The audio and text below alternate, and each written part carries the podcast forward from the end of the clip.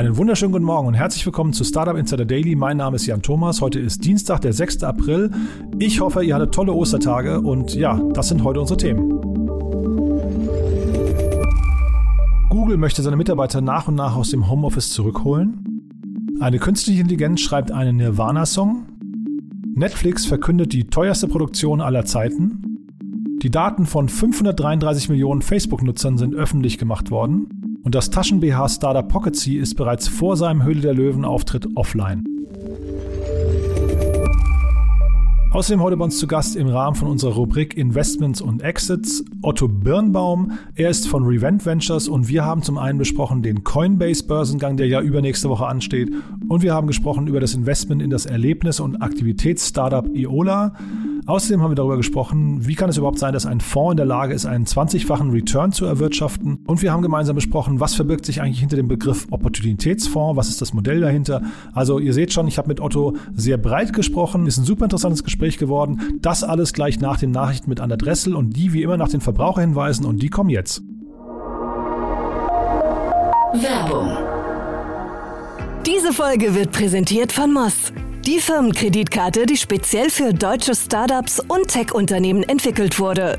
Mit Moss digitalisiert ihr eure Unternehmensausgaben mit Kreditkarten für das ganze Team. Die Moss-App erfasst alle Ausgabendaten automatisch. Ausgabe tätigen, Beleg hochladen, Kostenstelle auswählen und alle Daten per Klick an Datev exportieren. Mit Moss profitieren Gründer und Finanzteams von voller Ausgabetransparenz und schlanken Buchhaltungsprozessen ohne lästigen Papierkram. Für eine unverbindliche Demo von Moss geht auf getmoss.com. Verweist auf diesen Podcast und nutzt Moss drei Monate lang gratis. Startup Insider Daily Nachrichten.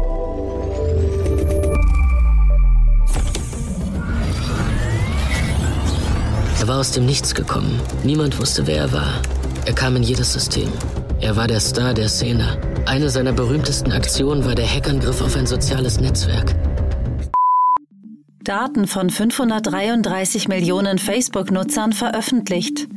Die persönlichen Daten von Facebook-Nutzern weltweit wurden am vergangenen Samstag in ein Hackerforum gestellt und stehen somit Kriminellen zur uneingeschränkten Verfügung.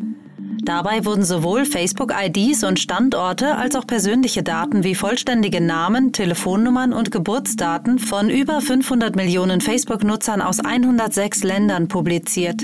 Zwar sind die Daten schon einige Jahre alt, könnten Kriminellen dennoch wertvolle Informationen liefern.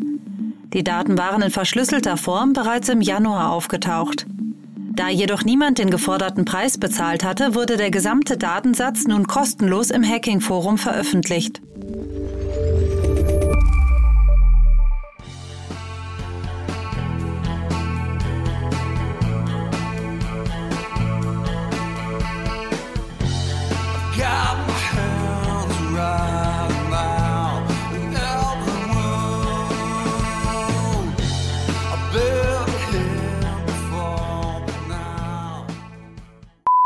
Künstliche Intelligenz schreibt Nirvana-Song.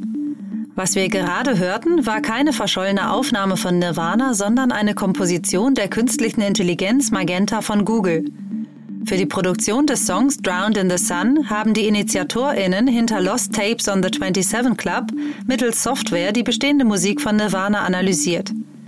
Dabei wurden sowohl die Gitarrenriffs, Akkordveränderungen, Schlagzeugmuster, die Melodien und auch die Texte vom Algorithmus erfasst. Anschließend wurde der neue Song entworfen, wobei praktisch der gesamte Song vom Computer erzeugt wurde. Lediglich die Singstimme von Kurt Cobain kam von einem Menschen. Dabei handelt es sich um Eric Hogan, den Leadsänger einer Nirvana-Coverband.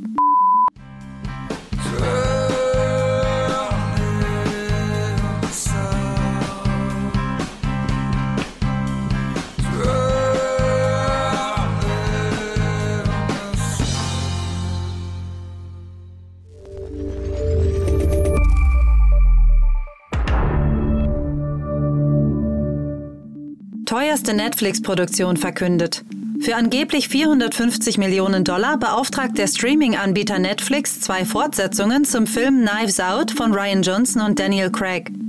Es handelt sich um den größten Filmeinkauf in der Geschichte von Netflix und ist etwa doppelt so teuer wie das Budget von The Grey Man, der seinerzeit mit über 200 Millionen Dollar der teuerste Netflix-Originalfilm ist. Der erste Film von Knives Out war ein Kassenschlager, der weltweit 311 Millionen Dollar einspielen konnte. Der Film wurde zudem für drei Golden Globes und einen Oscar nominiert. Netflix wollte zwar den Deal, nicht jedoch das Budget bestätigen. Videostreaming verursacht 300 Millionen Tonnen CO2 im Jahr. Das ist so viel wie der gesamte CO2-Ausstoß von Spanien. Netflix möchte bis Ende 2022 emissionsneutral werden. Nochmal Netflix. Nicht nur für Filmrechte wendet der Streaming-Anbieter Millionenbeträge auf, Netflix verfolgt scheinbar auch eine klare Nachhaltigkeitsstrategie. Bis zum Ende des Jahres 2022 möchte der Streaming-Anbieter netto Null Emissionen von Treibhausgasen erwirken.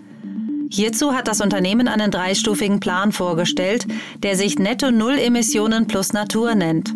Dabei möchte man im ersten Schritt die Emissionen reduzieren und später auch indirekte Emissionen, die Teil der Wertschöpfungskette sind, neutralisieren. Im Jahr 2020 hinterließ Netflix laut eigener Aussage noch einen 1,1 Millionen Tonnen großen CO2-Fußabdruck, wovon rund 50 Prozent auf physische Originalproduktionen und 45 Prozent auf unternehmensbezogenes wie Büros und Marketing zurückgingen. Apple investiert in Indie-Musikvertrieb United Masters. Der Technologiekonzern Apple beteiligt sich an der aktuellen 50 Millionen US-Dollar schweren Investmentrunde des Musikstartups United Masters. Der Servicedienstleister United Masters wurde im Jahr 2017 gegründet und hilft Musikern, ihre Musik zu vertreiben und zu vermarkten, während sie ihre Urheberrechte behalten können. Das Startup sieht sich daher als Alternative zum traditionellen Major-Label-System, bei dem Künstler in der Regel die Rechte an ihrer Musik im Austausch für einen Vorschuss, Vertrieb, Marketing und Promotion aufgeben müssen. Im Zuge der Gründung hatten sich Alphabet, Andresen Horowitz und 21st Century Fox an dem Unternehmen beteiligt.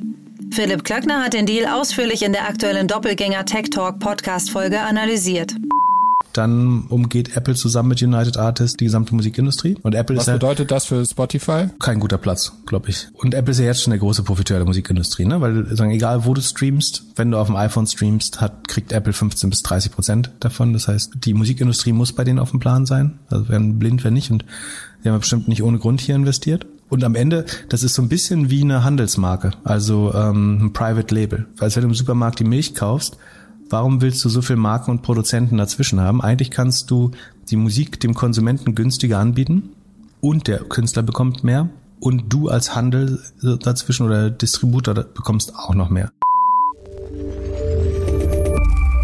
Milliardenauftrag vom US-Militär für Microsoft.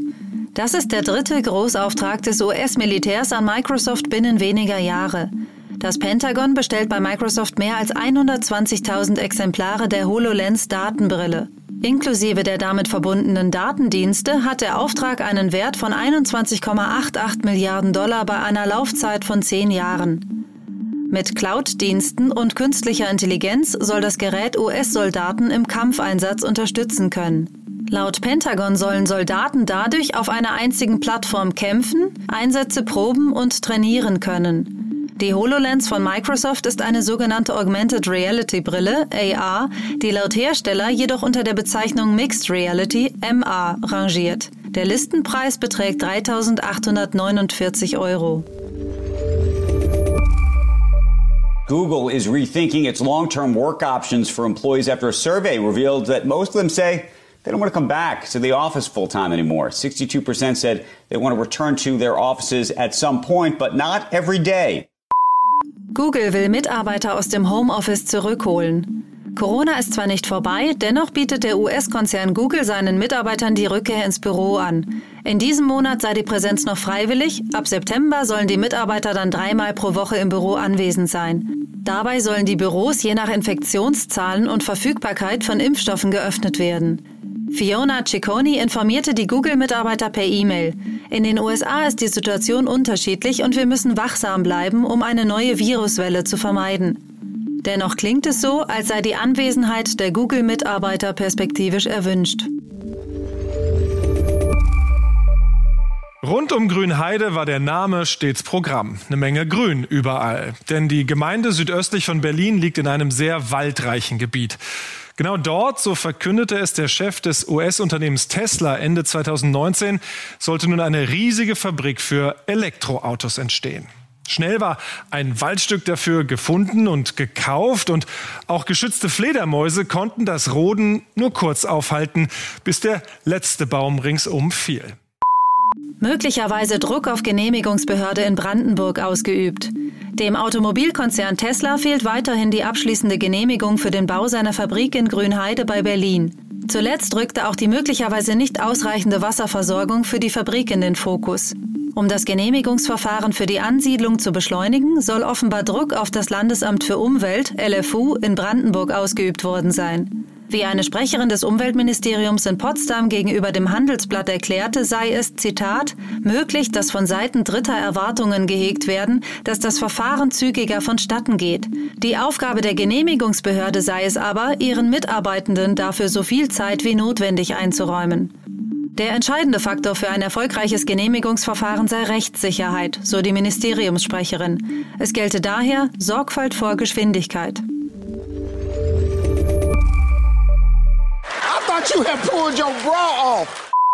Taschen-BH-Startup Pocket Sea ist offline. Noch vor der Ausstrahlung seines Die Höhle der Löwen Auftritts beendet das Startup Pocket Sea seine Unternehmung. Das Startup produzierte BHs mit eingebauten Taschen für Wertsachen und war am Montag in der Höhle der Löwen zu sehen. Das Fashion-Startup ist bereits seit dem 31.12.2020 offline. Das Gründerteam sprach von persönlichen Gründen für das Ende seines Projekts. Und das waren die Startup Insider Daily Nachrichten von Dienstag, dem 6. April. Und damit zurück zu Jan Thomas. Startup Insider Daily, Investments und Exits. Heute mit Otto Birnbaum von Revent. Also ich freue mich. Äh, Otto Birnbaum ist wieder bei uns von Revent und hat sich hat das Osterwochenende ein bisschen freigenommen, um mit uns über die äh, Investments zu sprechen. Hallo Otto. Hallo Jan, wie geht's dir? Ja, mir geht's gut. Du, vielen Dank. Schön erholt nach den paar freien Tagen. Aber wir haben es gerade schon gemerkt im Vorgespräch, es war relativ wenig los. Ich will nicht sagen an den Börsen, aber bei den, bei den äh, Finanzierungsrunden gab es natürlich wenig News, osterbedingt natürlich. Ne? Absolut. Ich glaube, da haben die Startups sich aber auch wahrscheinlich bewusst bedeckt gehalten, weil sie wussten, dass viele äh, in den Oster, über Ostern vielleicht ein paar Tage frei nehmen und gehe davon aus, dass in den nächsten Tagen wieder mehr kommuniziert werden wird. Genau. Wir haben trotzdem zwei spannende Themen, aber bevor wir damit loslegen, Otto, ähm, äh, ihr habt ja mit Revent habt ihr ein bisschen besonderes Modell Modell oder einen besonderen Ansatz. Vielleicht beim letzten Mal haben wir da wenig drüber gesprochen. Stellt euch doch vielleicht noch mal kurz vor und erzählt doch mal, an welche Art von Startups ihr euch richtet. Ja, sehr gerne. Also ähm, wir haben Revent ins Leben gerufen, um in Software- und Technologiefirmen zu investieren, die den Fokus haben, ähm, positiven Beitrag für äh, den Planeten und für die Gesellschaft zu leisten. Das heißt, unsere Investmentthese ist zu sagen, äh, wenn ein Startup ähm, ja, dem Planeten oder der Gesellschaft was Gutes tut und dadurch einen Wert kreiert, dann wird es auch langfristig in einen wirtschaftlichen Wert äh, ähm, übersetzt werden und, und damit kann man dann auch als Investor und als Investor von einem Fonds ähm, ähm, Geld verdienen und, und das kombinieren, indem wir eben sowohl dem Planeten was Gutes tun, als auch der Gesellschaft, als auch dem Portemonnaie. Mhm. Und sag nochmal vielleicht was zur Ticketgröße. Bis, bis zu welcher Größe kann man sich bei euch melden oder ab welcher Größe macht das auch Sinn? Ja, wir investieren in Pre-Seed und Seed. Das heißt, Tickets gehen bei uns los ab 500.000 Euro und wir investieren bis zu zwei Millionen Euro in runden Größen so bis zu drei, vier Millionen Euro. Und zwei Millionen Euro ist ja schon fast eine tolle Brücke. Wir gehen in die UK, haben wir gesagt. Wir wollen uns mit dem äh, Startup Iola beschäftigen. Und das hat dich äh, fasziniert, weil es so, ja, irgendwie ein Hoffnungsschimmer am, am Horizont ist, ne, bei der ganzen, beim ganzen Corona-Lockdown.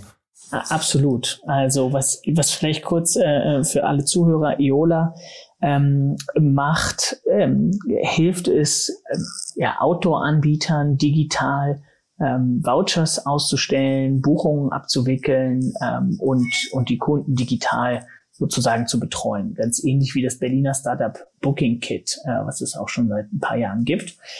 Und der Grund, warum es ein Hoffnungsschimmer äh, äh, bei mir auslöst, ich finde, wenn man sitzt so im Lockdown, ist gerade der erste Lockdown, der zweite, jetzt sind wir im dritten, äh, es geht irgendwie es gefühlt nicht so richtig weiter.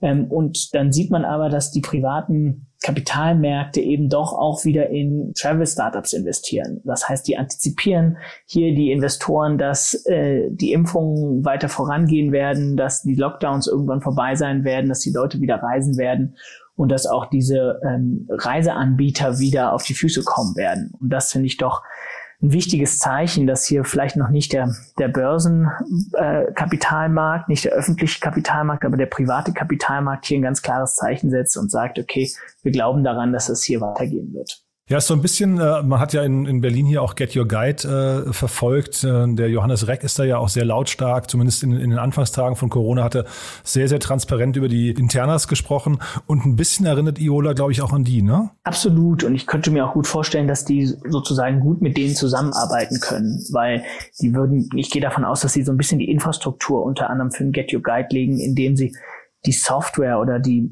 die, ja, die Digitalisierung von den Anbietern im ersten Schritt anbietet, so dass sich dann ein Get Your Guide als Plattform draufsetzen kann. Hm. Ich hatte es gerade schon angesprochen, also 2,3 Millionen sind da geflossen. Ne?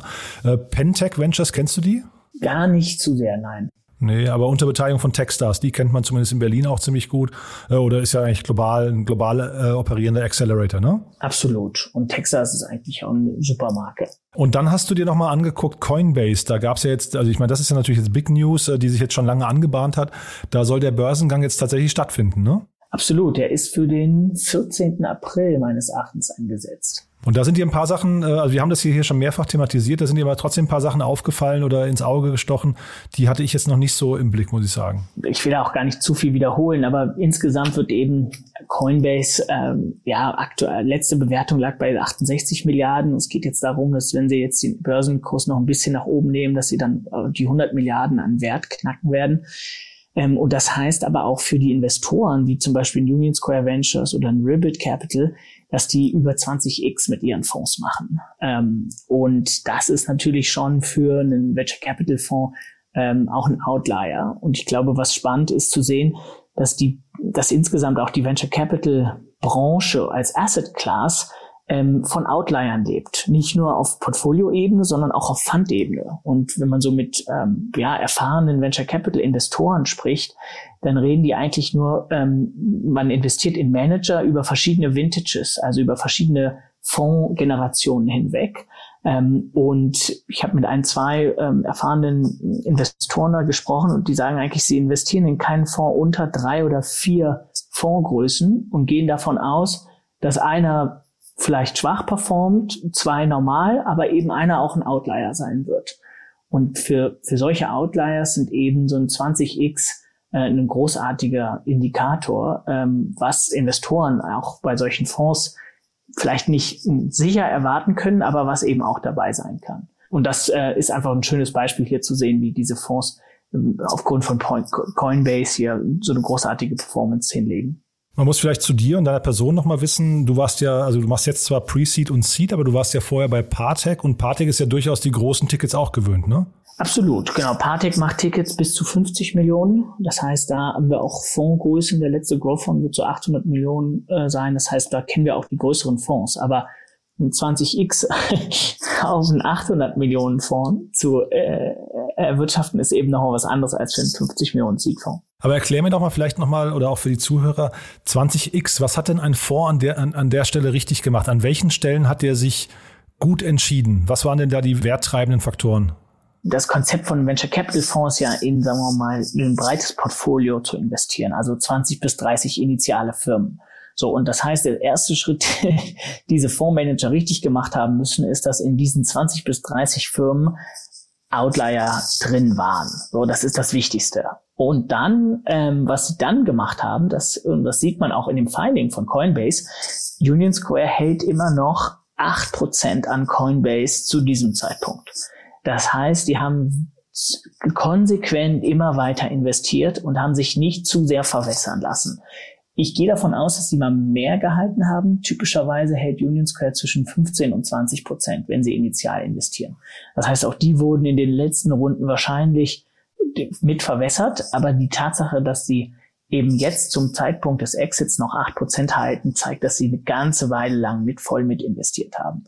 Und das ist das, was wir auch sagen, so als Manager, man verdient eigentlich in dem ersten Schritt muss man die richtigen Firmen im Portfolio haben, aber im zweiten Schritt muss man sicherstellen, genug Reserven zu haben, um in die, in die Gewinner weiter zu investieren. Sind das dann erfahrungsgemäß schwierige Diskussionen bei so einem Fonds? Also irgendwann zu, zu definieren, wo, wo fokussiert man sich, wo investiert man sein Geld? Weil, also ich frage deswegen auch, ähm, es gab mal ähm, sehr viel Hochachtung für Lukas Skadowski, der irgendwann gesagt hat, er macht komplett Team Europe zu und fokussiert sich nur auf Delivery Hero. Und das wurde damals von allen Seiten irgendwie ja als sehr mutiger, aber zeitgleich, zeitgleich auch sehr richtiger Schritt äh, gesehen. Und dann habe ich aber neulich bei UiPath gesehen, da war ja Early Bird ganz früh investiert, hat dann aber nur bis zur Series B, glaube ich, wenn ich mich richtig erinnere, mitgemacht. Und das ist natürlich dann im, im also die, also UiPath hätte ja quasi das, das Coinbase für Early Bird sein können, ne?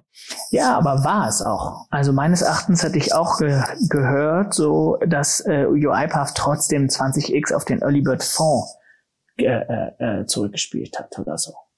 Also, Ach so, okay. Also meines Erachtens, ich, äh, ja. vielleicht, vielleicht irre ich mich leicht, aber auf jeden Fall den Fonds mehrfach zurückgezahlt. Da bin ich mir ziemlich sicher. Aber trotzdem, diese Diskussion, meine ich, weißt du, ist die, ist die schwierig dann intern? Also zu sagen, wir gehen da jetzt noch eine Runde mit, auch wenn es vielleicht außerhalb unserer Liga ist? Ja, auf jeden Fall nicht einfach, zumal es ja auch Opportunitätskosten sind. Ähm, und die große Herausforderung ist eben zu wissen, in der B-Runde wird das jetzt wirklich ein ja, in diesem Fall nicht nur ein Deckerkorn, sondern ein, weiß ich nicht, ein Hundertkorn. Ähm, das weiß man natürlich nicht. So, da muss man schauen. Äh, das sind bestimmt intensive Diskussionen und die meisten Fonds haben auch eben Modelle, dass sie dann ab einer gewissen Größe nicht mehr weiter investieren, weil der Multiple, der zu erwartende Multiple dann signifikant kleiner ist, als wenn man früher investieren würde. Also wenn wir zum Beispiel in der Seed-Runde investieren, erwarten wir schon so zwischen 10 und 30x als Multiple. Wenn wir in, mit der gleichen Firma in der B-Runde investieren, dann erwarten wir vielleicht noch 3 bis 5x sozusagen. So, weil sich unsere Erwartungshaltung umso später ist einfach, ähm, die Bewertung ist dann schon höher. Das heißt, die, wenn die Firma schon mit 100 Millionen Post-Money bewertet ist, dann liegt bei einer 500 Millionen Exit eben nur noch ein 5x zugrunde. Trotzdem äh, vielleicht nochmal nachhakend. Ich habe jetzt in der Vergangenheit öfters mal den Begriff eines Opportunitätsfonds, weil du gerade Opportunitäten äh, und, und, Kosten davon, damit verbunden angesprochen hast. Ist das ein Instrument, mit dem du dich auskennst und wann, wann zieht man denn so eine Karte? Ja, also ein Opportunitätsfonds wird sozusagen ähm, oft aufgesetzt, um in eben die Gewinner eines Portfolios zu investieren, vor allem wenn der Fonds selber ausinvestiert hat, ist und keine Reserven mehr hat. Das heißt, man hat dann sozusagen, sagen wir mal, beim Revent-Fonds der Fondswelt 50 Millionen und wir haben die 50 Millionen komplett investiert und auch in die Follow-ons investiert, aber da sind noch zwei, drei Coinbases dieser Welt drin. Das heißt, dann könnte man sagen, okay, wir nehmen jetzt einen dedizierten Opportunitätsfonds auf, der nur in zwei, drei Firmen investieren soll aber eben zur Series C, D, E, ähm, weil man eben Pro-Rata-Rechte hat aufgrund der vorherigen Investments, die der ursprüngliche Fonds aber nicht mehr wahrnehmen kann. Ähm, und dann ist das natürlich ein sehr interessantes äh, Investment, weil auch die Investoren in diesen Fonds, in diesem Opportunitätsfonds, genau wissen, in welche Firmen dieser Opportunitätsfonds investieren wird. Während wenn man in einen klassischen Venture Capital Fonds investiert, dann gibt, nimmt man sozusagen erst das Geld auf und macht dann die Investitionen. Das heißt, die Investoren des Fonds wissen gar nicht, wie das Portfolio aussehen wird. Ähm, und das ist bei diesem Opportunitätsfonds nicht der Fall. Sieht man das häufig oder ist das jetzt nur mein Eindruck, dass, weil mir das jetzt in der letzten Zeit mal öfters untergekommen ist, das Thema? Ja, also ähm, ich glaube, das wird man jetzt mehr und mehr sehen. Ähm, dazu sollten eigentlich zwei Thema, äh, äh, Dinge gegeben sein. Das eine ist, der erste Fonds sollte möglichst ausinvestiert sein. Weil wenn der sozusagen noch Geld hat, dann könnte man ja auch aus dem ersten Fonds heraus noch in diese Firmen rein investieren. Das ist der erste Punkt. Das heißt, man braucht überhaupt erstmal sozusagen genug Venture-Fonds, die in einer Generation komplett ausinvestiert sind. Und der zweite Punkt, man braucht eben Firmen, die äh, im Portfolio, die ein so großes Potenzial haben, dass sich noch lohnt, signifikant weiter zu investieren. Und auch da sehen wir das, glaube ich, mehr und mehr äh, eben Firmen, die nicht mehr nur 500 Millionen wert werden, sondern 1, 2, 5 Milliarden, 10 Milliarden, jetzt UiPath 30 Milliarden, jetzt Coinbase 100 Milliarden. Das heißt, es es braucht noch genug Raum, dass es sich lohnt, nochmal einen dedizierten Fonds aufzusetzen, um da, ich sag mal, von der Bewertungsstufe 500 Millionen auf 5 Milliarden mitzugehen. Aber jetzt nochmal, um bei dem Beispiel zu bleiben, Earlybird hätte das eigentlich machen können, wenn sie mehrere dieser, sag mal, sehr, sehr starken äh, Unternehmen im Portfolio gehabt hätten. Ja, oder man kann das auch für eins machen. Also ich, ich kenne auch nicht die genaue Struktur bei Earlybird, ob sie das nicht für ja. UiPath Nee, nee, das ist jetzt auch hypothetisch. Ja, ja. Das ist jetzt nicht, weil wir uns da gut auskennen, einfach nur so von außen. Absolut. Total. Also sehr, sehr spannend, Otto. Ne? Jetzt ähm, genau deswegen mache ich den Podcast. Also ich hoffe, das ist für die Hörer auch spannend, weil das sind immer wieder Dinge, die, also deswegen freue ich mich fast, dass es heute nicht so viel äh, News gab, dass wir mal über so ein paar Grundlagen sprechen können. Nichtsdestotrotz hast du aber auch, du hast ja ähm, mir zu Coinbase auch noch erzählt, was dich fasziniert hat, war auch nochmal so die Marktdurchdringung bei der ganzen Geschichte, ne? Ja, absolut. Durch das Filing sieht man jetzt so ein bisschen, kriegt man ein bisschen mehr Zahlen mit und man sieht jetzt, äh, wir haben bekannt gegeben, dass die 43 Millionen Nutzer haben in über 100 Ländern.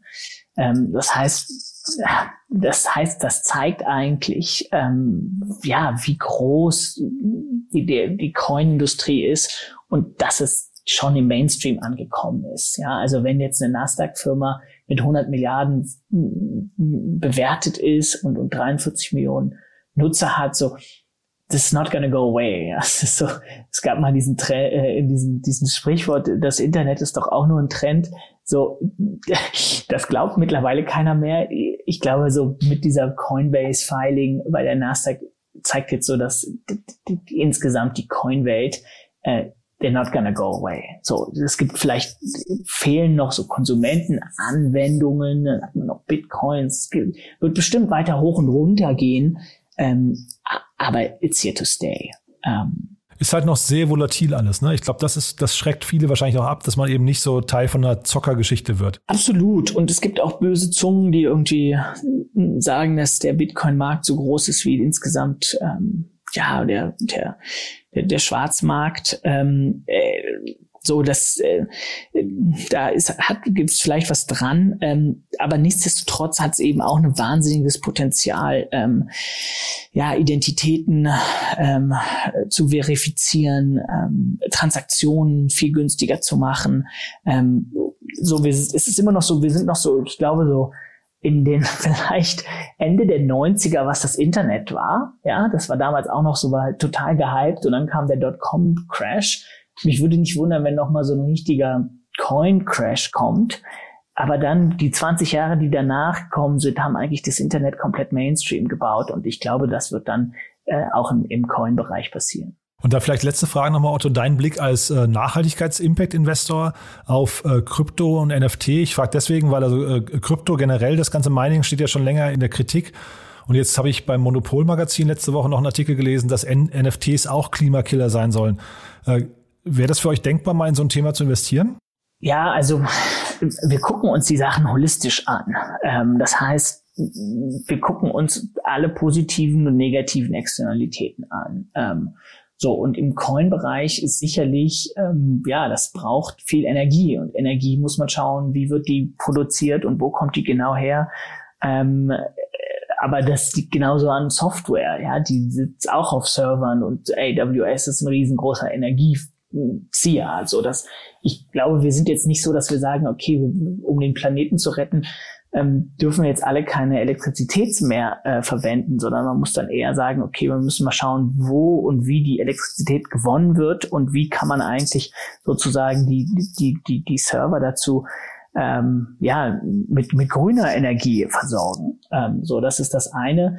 Ähm, und dann geht's aber insgesamt die können wir uns schon vorstellen, dass man gerade im Coin-Bereich eben Transaktionen viel, viel günstiger darstellen kann und somit einen viel weiteren Zugang äh, zu, da, dazu geben kann. Also das passt bei uns schon auf jeden Fall mit ins Spektrum insgesamt. Muss natürlich so auf, auf dem ganzen, das ganze Bild muss dann passen, ja. Also wenn die Energiebilanz so schlecht ist und der gesellschaftliche Nutzen so niedrig ist, so dann hm, fällt das bei uns auch durch. Aber wir würden es jetzt nicht per se ausschließen. Also vielleicht kommt irgendwann nochmal so ein Gütesiegel für Bitcoins, ne? so der grüne Bitcoin oder so. Ja, vielleicht sollten wir mit unserer Portfoliofirma Tomorrow App äh, äh, ein Electricity Mapping machen, äh, um ein bisschen Schleichwerbung hier zu tun. Ja, die muss man sich auf jeden Fall angucken. Wir hatten auch den äh, Ernas, hieß er, ne? Bei uns im Podcast. Hier war ein super cooles Gespräch, kann ich auch nur auf jeden Fall empfehlen. Sehr gut. Otto, du, das war, das war mega spannend, äh, obwohl wir jetzt tatsächlich nur zwei Themen auch ja gar nicht so tief besprochen haben wie sonst, aber ich fand es sehr, sehr spannend. Auch dein Blick auf Coinbase war eine tolle Ergänzung zu dem, was wir hier schon besprochen hatten. Von daher vielen, vielen Dank. Wir haben am Ostermontag abends um neun Uhr gesprochen. Otto, auch dafür herzlichen Dank. Das sollte zumindest äh, den, den Hörern bewusst sein. Du hast da echt was auf dich genommen. Vielen Dank dafür. Sehr gerne. Bis bald wieder. Startup Insider Daily, der tägliche Nachrichtenpodcast der deutschen Startup-Szene. Ja, das war schon für heute. Wir hören uns morgen wieder in alter Frische. Euch noch einen wunderschönen Tag und bis dahin. Ciao.